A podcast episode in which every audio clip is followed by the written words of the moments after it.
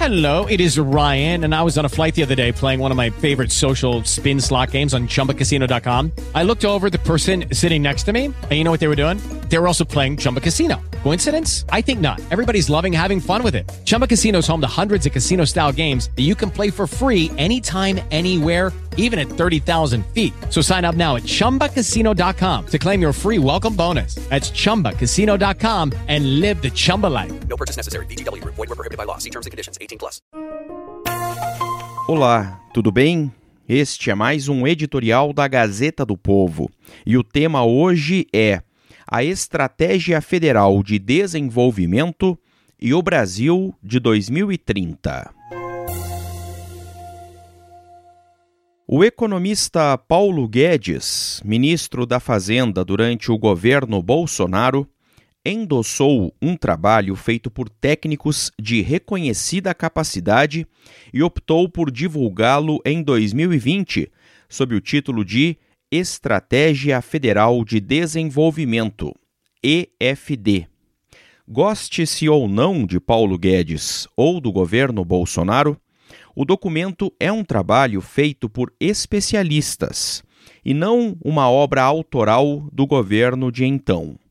Assim, o documento merece ser lido e analisado, pois representa um plano com linhas gerais sobre os rumos que, segundo os autores, o Brasil deveria seguir em relação às grandes variáveis macroeconômicas para o período 2020-2031.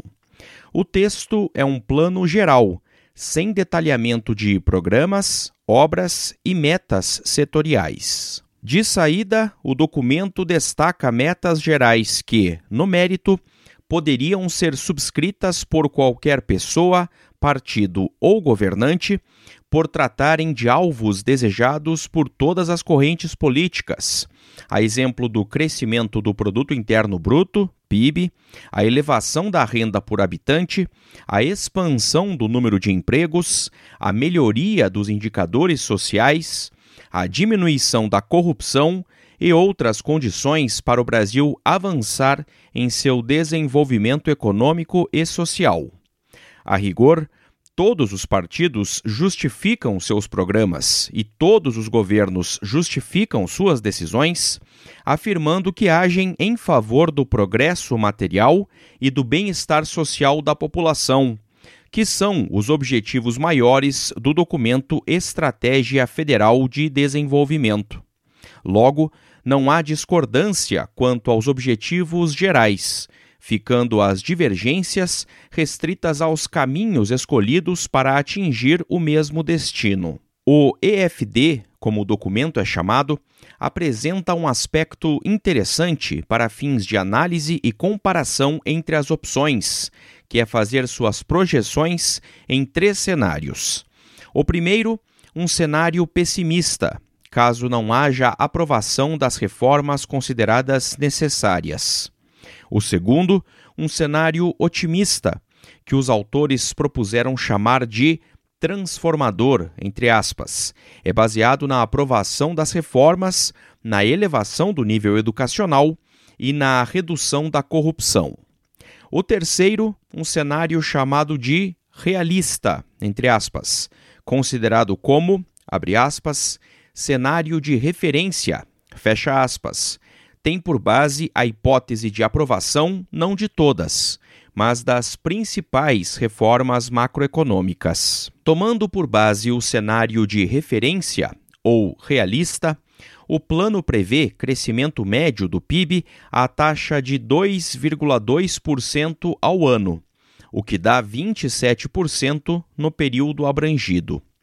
Caso a população cresça em torno de 0,5% ao ano, portanto, mais 10 milhões de habitantes nos 11 anos abrangidos pelo estudo, o aumento da renda por pessoa chegaria a 21,3% até 2031, o que é pouco considerado o grau de pobreza medida por essa variável, segundo comparação internacional. O plano apresenta 36 metas vinculadas a cinco eixos.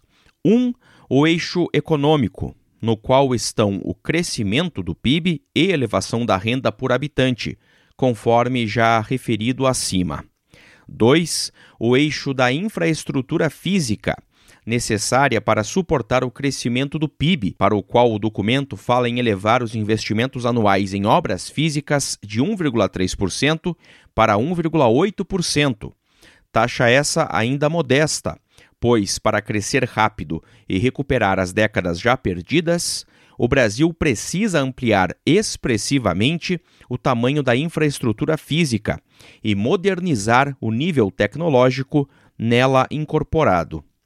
3. O eixo institucional, que destaca duas metas importantes: maior controle da corrupção, para diminuir seu tamanho, e a expansão do governo digital. Essas duas metas visam a melhorar a eficiência dos gastos públicos e a produtividade dos impostos, que é fazer mais com o mesmo dinheiro. 4. O eixo ambiental, no qual o documento propõe aumentar o índice de performance ambiental, baseado no Yale Center for Environmental Law and Policy. O quinto eixo refere-se ao desafio social, que é grande dado o nível de pobreza e miséria ainda imperantes no país. O documento EFD sugere a meta de reduzir o grau de pobreza para 6,2% da população total, tomando como medida o tamanho da população abaixo da aspas, linha de pobreza, aspas, que anda hoje em torno de 8%.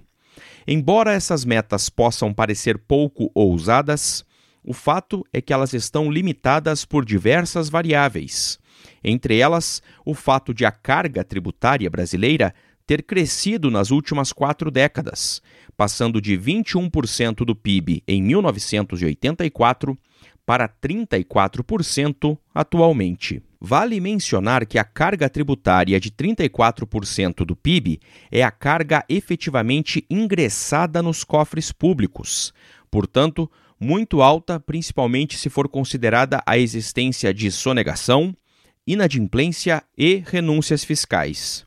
Isso faz a carga tributária legal ser muito maior, levando os setores que pagam a pagarem um percentual acima dos 34%. De qualquer forma, o documento com as estratégias federais de desenvolvimento deveria ser examinado, sobretudo pelos representantes do povo, os parlamentares, e pelos dirigentes que têm a responsabilidade de planejar o governo e executar suas políticas e programas.